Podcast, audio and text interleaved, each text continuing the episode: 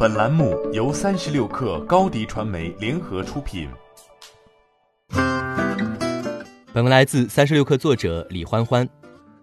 三月九号，美股收盘，荔枝股价报八点二四美元，下跌百分之十一点四，是这家中国音频行业第一股的历史新低股价。这或许与整体大盘走势相关。荔枝于一月十七号在纳斯达克上市。发行价为每股十一美元，共发行四百一十万份 ADS，首次公开募资额为四千五百一十万美元。上市当天，荔枝股价最高涨至十五点二五美元，最终报十一点六三美元，涨跌幅超过百分之五。但在一月二十一号即上市后的第二个交易日，荔枝股价收跌百分之六点四五，报十点八八美元，跌破发行价。之后，荔枝股价在发行价附近徘徊。并在二月二十一号之后呈下跌趋势，再没有超过发行价。截至目前，荔枝股价已较其发行价的十一美元下跌超百分之二十五。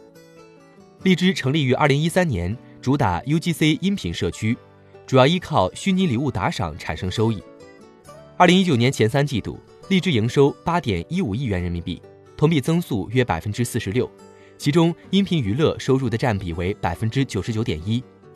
此外，招股书显示，荔枝2019年第三季度月均活跃用户数超过4660万，拥有超过570万月活跃内容创作者，已累积超过1.6亿音频内容上传到平台，是中国最大的 UGC 音频社区及中国第二大的在线音频平台。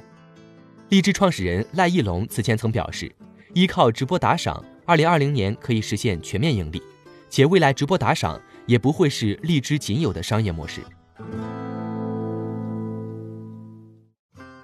欢迎添加小小客微信，xs 三六 kr，加入三十六氪粉丝群。